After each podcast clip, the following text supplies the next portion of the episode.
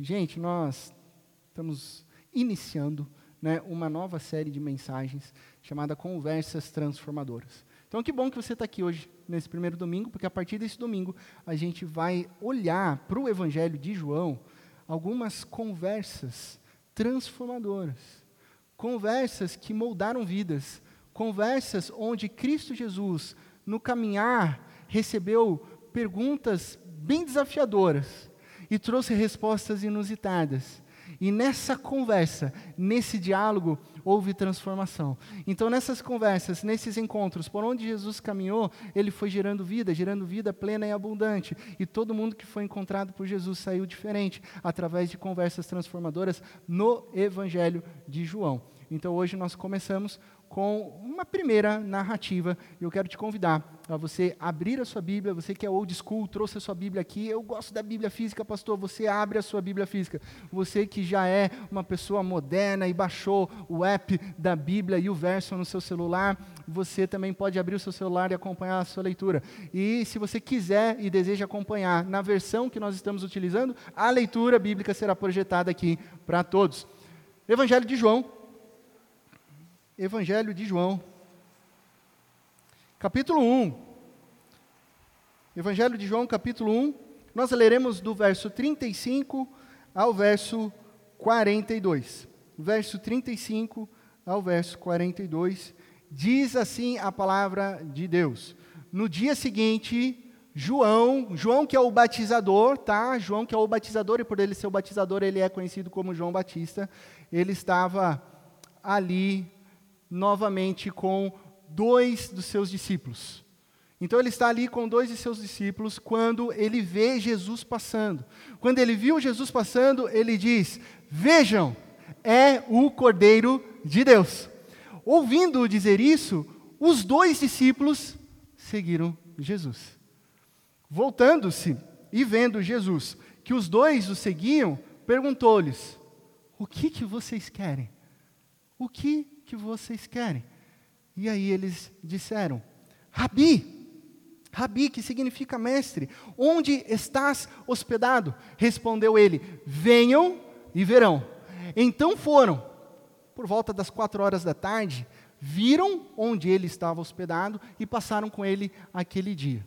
André, que é irmão de Simão Pedro, e era um dos que havia um dos discípulos de João Batista e que tinha ouvido o que João dissera e que haviam seguido Jesus, a primeira pessoa que ele encontrou foi seu irmão, Simão, e disse: Irmão, nós encontramos, nós achamos o Messias, isto é, o Cristo.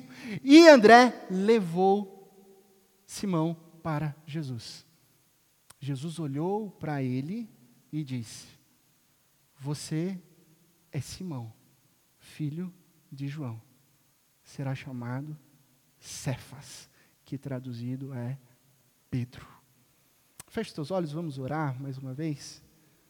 Pai de amor, nós te louvamos, nós te adoramos e te agradecemos pela leitura bíblica lida agora, por essa narrativa, por essa conversa desafiadora e pedimos que o teu Santo Espírito venha falar aos nossos corações. Dependemos totalmente do Senhor, sopra sobre os nossos corações, abre as nossas mentes, abre, Senhor, o nosso interior, as nossas almas, para que possamos receber a mensagem que o Senhor tem para transformar o nosso interior.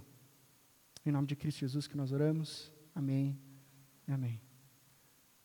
Recentemente eu estava na casa de um grande amigo, um grande amigo, pastor Carlos Carlos Charruas. Né? Charruas é um apelido, o nome dele é Carlos Miranda, ele é pastor da Igreja Presbiteriana Espaço de Vida, em Jaguariúna, faz parte, inclusive, da rede de plantação de igrejas aqui. As nossas igrejas são irmãs, foram fundadas no mesmo ano, há quase 10 anos atrás. E ele é um grande amigo, e nós estávamos na casa dele, numa tarde gostosa, passando o dia lá e conversando. Estava sentado no sofá com o Carlos, conversando, as crianças estavam brincando, ele tem dois filhos, a gente tem a Bela, a Ju estava com a Débora lá na cozinha. E aí a gente conversando sobre os desafios do pastorado, sobre os nossos sonhos, sobre os nossos projetos, trocando figurinhas e passando aquele tempo gostoso ao redor de amigos. Né? De repente, a gente escuta um, uma voz alta, um, um grito. Olha, pai, olha, pai, olha, pai. E todo mundo para, e era o Isaac com seis anos dizendo: Olha, pai, um passarinho, um passarinho. E aí, quando a gente vira, ele tem uma, a casa dele tem uma escada, assim, a escada tem grandes janelas, assim, fechadas, estavam fechadas. Um pardalzinho estava ali tentando sair, tentando sair. E o Isaac, olha, pai, olha, pai. E aí a gente ficou, parou tudo, todo mundo olhou. O Isaac de seis anos ali, vislumbrado com, o passarinho. Aí o Carlos falou: Filho, pega, pega o pardalzinho. Aí o Isaac de seis anos foi lá, tipo, ele foi segurar o passarinho, deu aquela impressão né, das pernas, ele tirou a mão, o passarinho fugiu. Pega, Isaac! O Isaac foi na segunda vez e tchum, fechou o passarinho. E o passarinho ficou quietinho na mão dele. O Isaac desceu a escada, piazinho de seis anos, lá de Sengés, Paraná, pé descalço, já foi lá para a rua, a gente foi acompanhando ele, foi lá para a rua, na hora que ele chegou lá fora, falou assim baixinho pro passarinho, voa moleque, e jogou. Gente, gente, aquilo foi uma cena incrível, né? Porque primeiro que foi muito engraçado. Ele falou ali no ouvido do passarinho: "Voa, moleque!" E pá, e jogou. E a gente ficou assim, e ao mesmo tempo uma cena muito bonita, porque o interesse do Isaac ali era tipo, eu preciso salvar aquele passarinho, porque ele precisa voar e ele está preso aqui dentro de casa. Né? E a gente parou, a gente começou a conversar, demos risada, nossa, de onde que o Isaac tirou isso? Voa moleque, ao mesmo tempo, que moleque corajoso, né? Seis anos de idade, pegar um passarinho, tem adulto que não pega passarinho, tem adulto que não, não mata barata, é, enfim, vamos deixar para lá isso daqui, né? Não quero que ninguém se sinta constrangido, mas a gente começou a conversar, a dar risada, e passou o tempo, passou o tempo, até que a gente sentou no sofá, eu virei assim, Carlos, o que, que a gente estava falando mesmo? Mudou o assunto, mudou o assunto. Mudou completamente. Uma ação externa. Um olha pai, olha pai, e muda totalmente o assunto. Já aconteceu isso com vocês? Vocês estão conversando, estão lá jantando com alguém, daqui a pouco vocês veem alguma coisa, alguém chama atenção, a conversa muda, vocês já estão falando sobre outra coisa, e aí aquilo chama a atenção e muda totalmente o ambiente e o clima. É exatamente isso que aconteceu aqui. Porque o texto começa, o texto que nós lemos, começa a, falando a respeito de João, o batizador. Por isso ele é conhecido como João Batista. Né? As pessoas falam, Batista é o sobrenome dele? Não, Batista é, digamos assim, um título da época, porque ele era conhecido por batizar. Então, João Batizador, ele estava, que é aquele que prepara o caminho de Cristo Jesus, estava pregando sobre Jesus nos versos anteriores e comunicando quem era Jesus e dizendo e formando discípulos e dizendo: Olha, vocês são meus discípulos, mas virá aquele que é maior do que eu, virá aquele que é muito superior, aquele a quem ele diz no versículo 25 e 27 que eu não sou digno nem de desamarrar as correias de suas sandálias. Inclusive, se você olhar para a sua Bíblia, no versículo anterior ao que a gente leu agora, ele diz: Este é o Filho de Deus. Eu estou preparando o caminho daquele que é o Filho de Deus. E de repente, ele está ali conversando com os seus discípulos e ele vê Jesus passando. E aí, quando ele vê Jesus passando, tudo muda, porque ele diz: Vejam, é o Cordeiro de Deus. E os discípulos, ouvindo isso, seguem Jesus. Ou seja, Jesus muda totalmente o clima, Jesus muda totalmente o ambiente, e esse é a, essa é a primeira reflexão dessa manhã. A primeira lição que a gente tira: Jesus nos atrai. Jesus nos atrai. Jesus está passando ali e ele atrai atenção. Os discípulos, não sei se eles estão conversando, se eles estão ouvindo João Batista, mas é João Batista que diz: Vejam, olhem, olhem, olhem, é o Cordeiro de Deus. E aí, para tudo, eles olham. Jesus atrai a nossa atenção, mas ao mesmo tempo nós precisamos estar atentos, com os olhos fitos em Cristo Jesus, como estava João Batista. João Batista estava ensinando, mas ele estava olhando, ele estava observando, e aí ele vê Jesus. E nós lembramos daquela palavra de Hebreus capítulo 12, verso 2, que a gente precisa se desvencilhar de tudo aquilo que nos distrai. Sabe? Deixe de lado tudo aquilo que atrapalha a sua vida espiritual. Deixe de lado tudo aquilo que vai te distraindo de manter o que? Os olhos fitos em Cristo Jesus. Aquele que é o autor da vida, aquele que é o autor da nossa fé. Então Jesus, ele nos atrai. E a partir disso, os discípulos seguem Jesus. O que é seguir Jesus? O que, que significa isso? Não era só um seguir momentâneo ali, né? Nossa, lá, Jesus, o Cordeiro de Deus. Beleza, é o Cordeiro de Deus. Né, recentemente eu, fazendo um parênteses aqui, recentemente eu estive na igreja de Itatiba, também uma igreja irmã nossa, né, igreja do reverendo Rodrigo Leitão, uh, e estava o reverendo Hernandes Dias Lopes lá, um grande pregador da nossa, é, da nossa igreja presbiteriana do Brasil. Né? E aí a gente viu o Hernandes Dias Lopes lá, foi meu professor no seminário, a gente teve um tempo tomando um café, e aí acabou a mensagem, a minha filha, pai, eu, eu, quero tirar foto, quero tirar foto com Hernandes Dias Lopes. Eu falei assim, filho, tá bom, você vai tirar foto com Hernandes Dias Lopes. Então a gente vê algumas pessoas a quem a gente admira, a gente corre lá e faz o quê? Tira um selfie, beleza, consegui esse selfie, uhul. Isso não é seguir a pessoa. Isso é você ter ali um momento que é especial, super gostoso. A Isabela ficou super feliz de tirar foto com o Hernandes Dias Lopes, mostrou para todo mundo. É, eu só não tirei porque eu tenho outras já com ele, tá, gente? Não tem problema tirar foto com as pessoas que a gente ama, que a gente gosta. Mas os discípulos ali, eles não foram até Jesus só para tirar uma foto e voltar para João Batista e viver a vida. Não, esse seguir aqui é o seguir discipulado. Eles foram até Jesus com uma expectativa grande, com uma reverente expectativa de que aquele Jesus iria mudar a vida deles. Isso é discipulado. No contexto bíblico, ser discípulo é reconhecer que outra pessoa é um mestre e que vai ensinar a vida. Por isso eles chamam Jesus de rabi. Então eles vão até Jesus porque veem ele como um mestre e seguem Jesus. E assim eles aprendem, aprendem a viver a vida. É diferente do ensino de hoje. A escola formal, a escola acadêmica hoje, você senta numa sala de aula, você aprende, volta para casa. Mas há dois mil anos atrás, o contexto de ensino, a relação mestre, rabi e seus discípulos, os seus talmidins, era uma relação de aprendizado não só por palavras. Valia a tradição oral ali, né? Ensinava-se por palavras, mas não só por palavras, mas por ações. Todas as ações. Então o discípulo, sabe o que ele fazia? Ele ia morar com o seu mestre. Por isso que ele segue o seu mestre, porque ele quer aprender como o mestre acorda, ele quer aprender como o mestre ensina, ele quer aprender como o mestre desenvolve a sua vida, desde o se levantar ao deitar. Então, quando eles ouvem João falar, vejam, é o Cordeiro de Deus, eles não perdem tempo e eles seguem a Cristo Jesus de todo o coração, de toda a alma, porque eles são atraídos pelo Cordeiro de Deus. Como é maravilhoso isso! Chegar diante de Jesus cheio de expectativas. Jesus continua sendo o Cordeiro de Deus, hoje. Jesus continua atraindo pessoas hoje. Jesus é o mesmo ontem, hoje e sempre. Quais são as nossas expectativas diante de Jesus? Essa é uma boa pergunta. Nós somos atraídos por Jesus? Nós estamos aprendendo com esses discípulos a largar tudo e ir para Jesus e aprender com Jesus como viver a vida? Ou talvez hoje, por causa da nossa intelectualidade, por causa dos nossos estudos teológicos, a gente acaba olhando Jesus apenas como um Salvador. Não que ele não seja, ele é um Salvador. Mas aí você olha assim, ah, ele, ele me salvou, está lá na cruz, ok, está tudo certo. Nós precisamos olhar para Jesus como mestre também. Como mestre.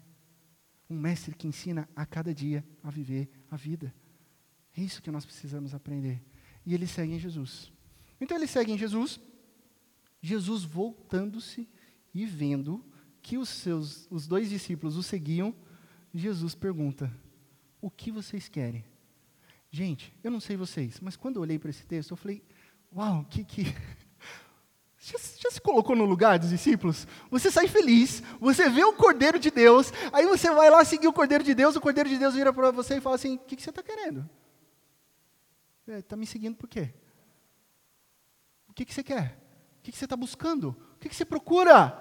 Eles recebem essa pergunta de Jesus, e aí você olha assim: nossa, mas que, que texto diferente, né? Jesus está sendo meio ali grosseiro, meio mal educado. Não, não. Jesus não está sendo grosseiro, Jesus não está sendo mal, mal educado. Sabe o que Jesus está perguntando para eles? Sobre a existência. É uma pergunta existencial. Jesus está perguntando para eles: o que vocês estão buscando da vida? Qual é o sentido da vida? O que vocês querem de mim? Jesus está perguntando isso. Por que vocês estão me seguindo? O que, que vocês querem? Vocês estão me seguindo porque eu sou um cara legal? Vocês estão me seguindo porque falaram para mim que eu vou fazer alguns milagres daqui a pouco? Vocês estão me seguindo porque João Batizador mandou vocês me seguirem? Vocês estão me seguindo porque vocês são filhos e netos de pastores presbiterianos? Vocês é, estão me seguindo porque vocês são batizados por imersão? Vocês estão seguindo é, a mim porque vocês querem ver alguma coisa? Vocês estão me seguindo para ter um carimbo de está tudo certo? Por que vocês estão me seguindo? Jesus está querendo fazer aquela pergunta no coração. Qual é o motivo? Porque precisa ter um motivo profundo. E a resposta deles é fantástica. O que, que eles respondem? Eles respondem com uma outra pergunta. E eles começam dizendo: Rabi. E aí o evangelista faz questão de explicar para a gente o que é Rabi. Rabi é mestre em hebraico. Rabi, o que é maravilhoso, porque eles já olham para Jesus e já reconhecem. Jesus, nós somos os seus talmidins. O Senhor é o mestre que vai nos ensinar a viver a vida plena e a vida abundante. Então, eles respondem, Rabi. Eles perguntam, mestre, onde estás hospedado? Eles fazem uma pergunta, onde estás hospedado? Pegou? Pegou a referência? Entendeu a pergunta? Não, não entendeu? Difícil, né? O que, que eles estão perguntando? Jesus, o senhor está na casa de alguém aí? Jesus, onde o senhor está? Está morando na cidade vizinha? Jesus, como é que é? O senhor pegou um hotel Ibis aí, daquele budget, ou o senhor pegou um Airbnb? Jesus, em qual Airbnb o senhor está? É, não é sobre isso não é sobre a localização física e geográfica. Eles não estão perguntando com essa intenção. O que, que esses discípulos estão perguntando? Eles estão respondendo aquilo que Jesus havia acabado de perguntar sobre a existência humana. Jesus pergunta: é, O que vocês querem? Eles respondem: Aonde estás hospedado? Jesus pergunta: Qual é o sentido da vida? Eles respondem: Aonde o Senhor está? Porque nós queremos permanecer no Senhor. Nós não queremos nada do Senhor, nós queremos a Sua presença nós queremos estar com o Senhor, nós queremos hospedar em Ti, habitar na Sua presença. A palavra hospedado, que aparece aqui, ela permeia o Evangelho de João. Ela aparece mais de 40 vezes no Evangelho de João. É uma palavrinha grega chamada meno. E essa palavra grega, meno, significa permanecer, habitar.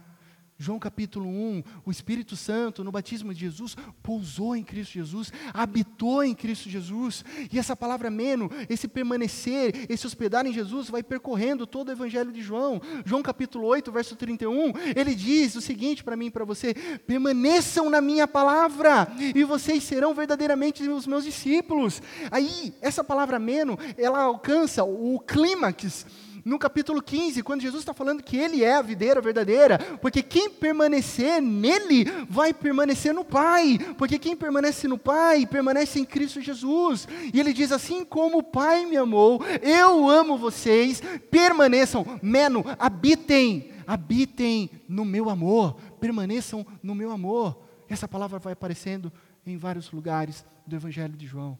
Habitem, habitem. Então é isso que eles querem. E olha só que poderosa lição. Porque se a primeira lição, Jesus nos atrai, a segunda lição é que Jesus nos confronta no sentido da vida. Todas as vezes que nós temos um encontro com Jesus, ele nos confronta. E aí, qual é o sentido da sua vida? E esses discípulos nos ensinam a responder: Nós queremos permanecer em Ti, Jesus. Nós queremos habitar na Sua presença, Jesus. Nós não queremos nada de Jesus. Nós queremos o próprio Cristo, a própria presença, o habitar nele, porque Ele é, ele é o Deus. Ele é o Filho do Deus vivo. Ele é a própria expressão, a expressão exata do nosso Deus. Essa é a resposta dos discípulos. E quando eles responderam isso, eles, com uma pergunta, né? Onde estás hospedado? Jesus diz o quê? E ele respondeu: Venham e verão. Venham e verão. É um teste contra visões preconceituosas. Vocês estão duvidando? Vem ver. Tem algum pingo de incerteza? Tem alguma questão? Vem comigo e vem ver. Ao mesmo tempo, esse vem ver é um grande convite um convite para habitar em Cristo Jesus, um convite para a presença. Então, o que eu acho engraçado é que eles estão achando que estão encontrando Jesus, mas é Jesus que está encontrando eles. E Jesus está fazendo esse convite: vem ver, esse é o convite. E por que Jesus diz isso? Essa expressão até um tanto enigmática. Né? Aí eu uso as palavras de Blaise Pascal, vou passar o slide aqui para a gente. O que, que Blaise Pascal, teólogo, físico e matemático do século XVII, ele diz? Que as coisas terrenas, elas devem ser conhecidas para serem amadas. Mas as coisas divinas, elas devem ser amadas para serem conhecidas. Olha isso. As coisas humanas, a gente conhece e depois ama. Mas as coisas divinas, nós amamos para serem conhecidas. Então, qual que é o terceiro princípio? O terceiro princípio é: primeiro você vai, depois você vê. É isso que Jesus está dizendo. Primeiro você vai, depois você vê. Vem, eu estou convidando, responda ao meu convite, venha comigo. Não é habitar na minha presença que vocês desejam? Então venham, que vocês verão grandes coisas que Deus preparou para a minha vida, para a sua vida. Só podem ser vistas se nós seguirmos Jesus, se nós irmos com Cristo Jesus. Está totalmente, intrinsecamente relacionado ao poder do discipulado, ao seguir o Mestre. Coisas preparadas que Deus tem para a minha vida e para a sua vida serão vistas quando nós amarmos Jesus, quando nós irmos até Jesus, quando nós nos rendemos a Cristo Jesus. O que nos falta para ver? Amar Jesus, ir até Jesus, encontrar Jesus. Mas ao mesmo tempo, o ver e o vir e ver não é fácil. Você fala assim, pastor, como é que eu vou se eu não estou vendo? Não sei com você, não sei qual o seu nível de ansiedade, né? Ansiosos, levantem a mão aqui. Quem tem um pouquinho de ansiedade, um pouquinho bastante, um pouquinho muito, né? Tem gente que levanta. Assim. A ansiedade tem sido mal da nossa geração, né? Muito rápido, muita informação, ao mesmo tempo muito superficial e o medo de perder o tempo, né? Então isso nos faz querer controlar todas as coisas. Então eu preciso controlar isso, eu preciso governar aquilo. Então eu não vou se eu não olhar todas as opções que podem dar errado. Eu não vou assumir esse concurso se eu não saber certinho o que é. Eu não vou arriscar nesse relacionamento se eu não tiver a plena certeza de que vai acontecer isso, isso, isso, isso, isso, isso. E aí você começa a fazer uma agenda de todas as coisas do seu trabalho, dos seus relacionamentos, do seu emocional, do seu psicológico até que um dia você descobre da pior maneira que você não tem controle quase sobre nada sobre a sua vida, tá bom? É, e aí às vezes a gente descobre isso na dor. Só que é muito difícil. É muito difícil. Fala, Jesus, o Senhor está dizendo para eu ir primeiro e depois ver. Mas eu gosto de controlar as coisas. O Senhor não vai nem contar o que tem ali na frente. Jesus, mas e se? E se? E se? Eu tenho medo. Eu sou ansioso. Aí Jesus diz: venha e verão. Jesus não está falando, venha, e se você der sorte, você vai ver alguma coisa legal. Jesus não está dizendo, venha, e se tudo der certo, vai ter algo especial para você. Jesus não está dizendo, ó, venha e tem 50% de chances assim, 50% de chances assado. Não, o que Jesus diz claramente em uma frase é: venham e verão, é promessa não é sugestão. Ao vir a Jesus, ele promete que nós veremos grandes coisas. Então a gente fica brigando com a ansiedade, a gente fica deixando a ansiedade crescer e tomar conta das nossas vidas, quando as coisas são mais simples. E Jesus está falando: esquece a ansiedade, agarre-se à promessa, a minha palavra só vai só vai, que eu estou dizendo que você vai ver. Então, sabe qual que é a nossa parte nesse processo de seguir, seguir a Jesus? A nossa parte é colocar o pé, é dar o passo. O professor não tem nada. É com Deus, Ele vai colocar o chão. Você entendeu? Você dá o passo, é Deus bota o chão. Você caminha, você responde, você obedece. Colocar o chão, firmar os nossos pés, é com Ele e Ele não falha. E aí eles vão. Eles vão. O texto bíblico diz que eles foram. Eles foram por volta das quatro horas da tarde, eles viram. Olha aqui, texto maravilhoso. Eles viram onde Jesus estava, onde Jesus estava hospedado. E o texto continua. E passaram com ele aquele dia. Eles passaram com Jesus aquele dia. Porque foram, viram, viram e te desfrutaram da presença de Jesus. Aí, de repente, o texto nos informa que um dos discípulos, um dos dois discípulos, era quem? André. André, que é irmão de Simão Pedro. Um dos dois discípulos que estava com João, o batizador. ouviram de João Batizador quem era o Cordeiro de Deus e seguiram Jesus.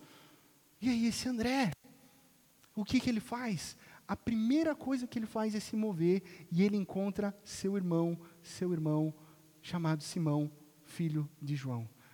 E eu acho fantástico esse encontro, porque ao ser encontrado por Jesus, ao receber o convite de Jesus para vir e ver, ele vai, ele vê, ele desfruta da presença do mestre e aí ele já vai ao encontro de outra pessoa. Aí André chega lá, imagina só a conversa entre irmãos, brothers, caminham juntos, estão na mesma empresa junto com o pai. Ele chega e fala assim: Meu irmão, você não sabe o que aconteceu. Nós achamos, meu irmão, você não sabe, a gente encontrou. E aí Simão Pedro falou assim: Cara, encontrou o quê? Cara, você não, você não vai acreditar. Sabe aquela pessoa que fica assim, não fala logo, ela fica ali gerando aquele drama? Fala logo, desembucha, André. Nós encontramos aquele que, assim, há dezenas de séculos nós estávamos procurando. Os nossos pais, os profetas apontavam, nós encontramos. Aí Simão Pedro está falando: Você está brincando? Quem você está dizendo? Nós achamos o Messias. Ele diz isso, nós achamos o Messias. Aí a Bíblia explica para nós que significa Cristo, que significa ungido, que é aquele que é separado por Deus para trazer salvação e redenção. Então imagina a alegria de André falando: Nós achamos o Messias. Aí Simão Pedro não tem nem tempo de responder o verso 42 já diz que André fez o quê? Literalmente pegou na mão de, do irmão e falou: levou para Jesus. E eu acho isso maravilhoso. Porque aqui está o quarto princípio desse texto bíblico. A nossa missão como discípulos de Jesus, sabe qual é? Levar pessoas a Jesus. Essa é a nossa missão. É isso que André está fazendo. Ele leva Pedro para Jesus. André, Pedro, dois irmãos. Coloca na balança. Quem pesa mais? Você fala assim, nossa, Pedro, bum, nós falamos sobre Pedro, nós conversamos sobre Pedro. Pedro é falado várias vezes na Bíblia. Pedro é um grande servo, se torna um grande homem de Deus. Ele ah, é o pioneiro na igreja de Cristo Jesus e a gente fala sobre Pedro, a gente estuda sobre Pedro, a gente conversa sobre Pedro. Algumas pessoas até falam, ah, pastor, eu sou meio parecido com Pedro, sou meio teimoso como Pedro, assim Pedro, assim Pedro. E André? E André? Quem é André? Porque aqui nesse texto, o nome que foi dito foi o nome de André, de um dos discípulos que estava com João Batizador. É André. Mas André, André aparece só três vezes no Evangelho de João. Aqui, no texto que a gente está lendo, e aparece em João capítulo 6, na primeira multiplicação dos pães, aparece em João capítulo 12, na festa da Páscoa. Depois você confere lá na sua Bíblia.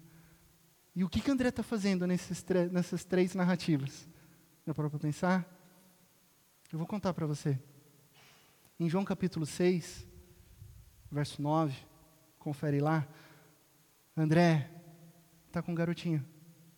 Um garotinho, e ele leva esse garotinho para Jesus e fala assim: Jesus, o pessoal está com fome, tem esse piazinho aqui, ele tem cinco pães e dois peixinhos.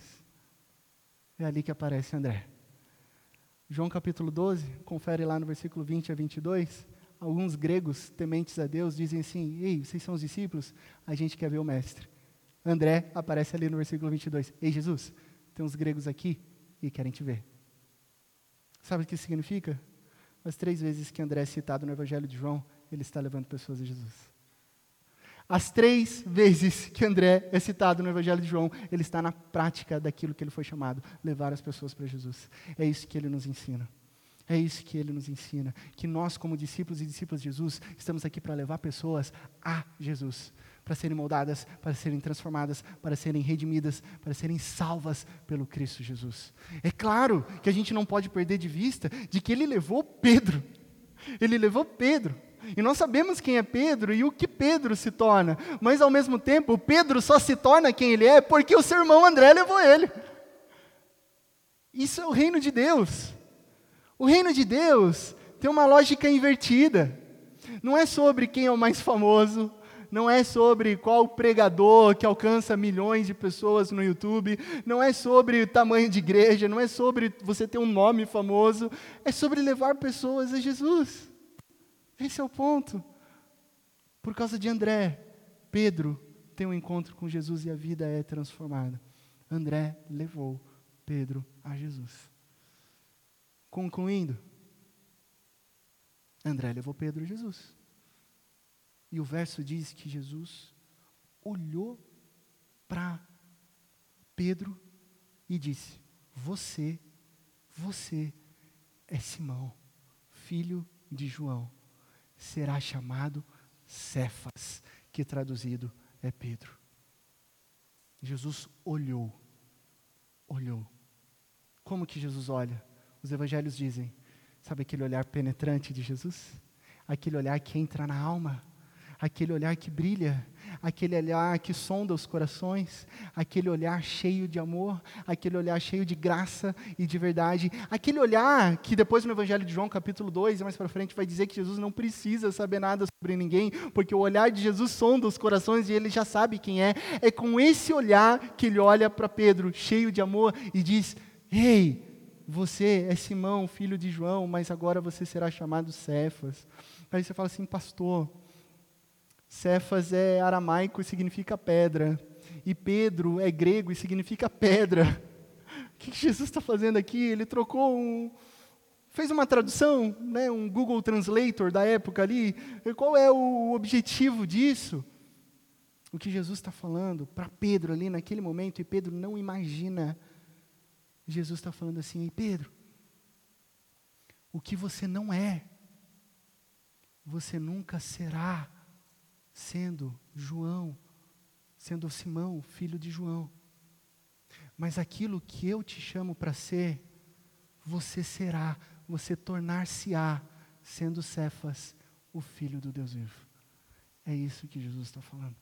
Jesus está falando sobre a vocação de Pedro, sobre essa conversa transformadora. Muda a vida de Pedro é uma conversa transformadora. Não é, sobre não é só sobre uma troca de nome, não é só sobre uma, uma troca de identidade, mas é sobre a vocação, aquilo que Pedro vai se tornar, porque é pedra, pedra significa rocha, pedra significa firmeza, pedra é aquilo que dá sustento, inclusive vai sustentar e vai desenvolver a igreja primitiva. É isso que Jesus está falando. Talvez você não imagine, mas você já não é mais é, Simão, agora você é Cefas porque eu estou te chamando, e aquilo que eu chamo vai se tornar realidade quando você me seguir. O que, que isso significa nessa manhã para mim e para você? Você nunca vai ser aquilo que você foi chamado para ser fora de um relacionamento com Jesus, de uma conversa transformadora de Jesus. Mas aquilo que Jesus te chama para ser, em todas as áreas da sua vida emocional, profissional, psicológica todas as áreas. Você será quando você responde à voz do Senhor e Salvador, moldando e transformando a sua vida, trazendo uma nova identidade, sendo de fato uma nova criatura. As coisas velhas ficam para trás e agora você vive um novo caminhar com Cristo Jesus. Jesus nos encontra todos os dias. Sabia? Todos os dias. Eu amo essa narrativa porque eles acham que encontraram o Messias. Mas é Ele que nos encontra. É Ele que nos encontra.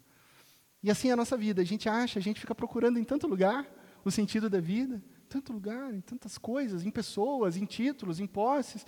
A gente fica dando volta, dando volta, e Jesus está passando nas nossas vidas todos os dias. Nós precisamos manter os olhos fitos em Cristo Jesus, porque é Ele quem nos encontra. Todo dia, Cristo Jesus te encontra. Todo dia, Cristo Jesus conversa contigo. E sabe de uma coisa? Hoje, agora, Jesus está conversando com você. Agora, Jesus está falando ao seu coração. E sabe o que ele diz para você nessa manhã? O mesmo que ele diz para os discípulos. E aí? O que você quer? O que você busca? Qual é o buraco do seu coração? O que, que precisa ser preenchido? A resposta é você dizer para Jesus: Jesus, eu quero permanecer em Ti. Que o Espírito Santo nos capacite a todo dia dizer isso. Jesus, eu quero permanecer em Ti. E então você verá grandes coisas na sua vida. Amém? Que Deus te abençoe, na mais absoluta certeza de que em Cristo Jesus todas as coisas ficarão bem.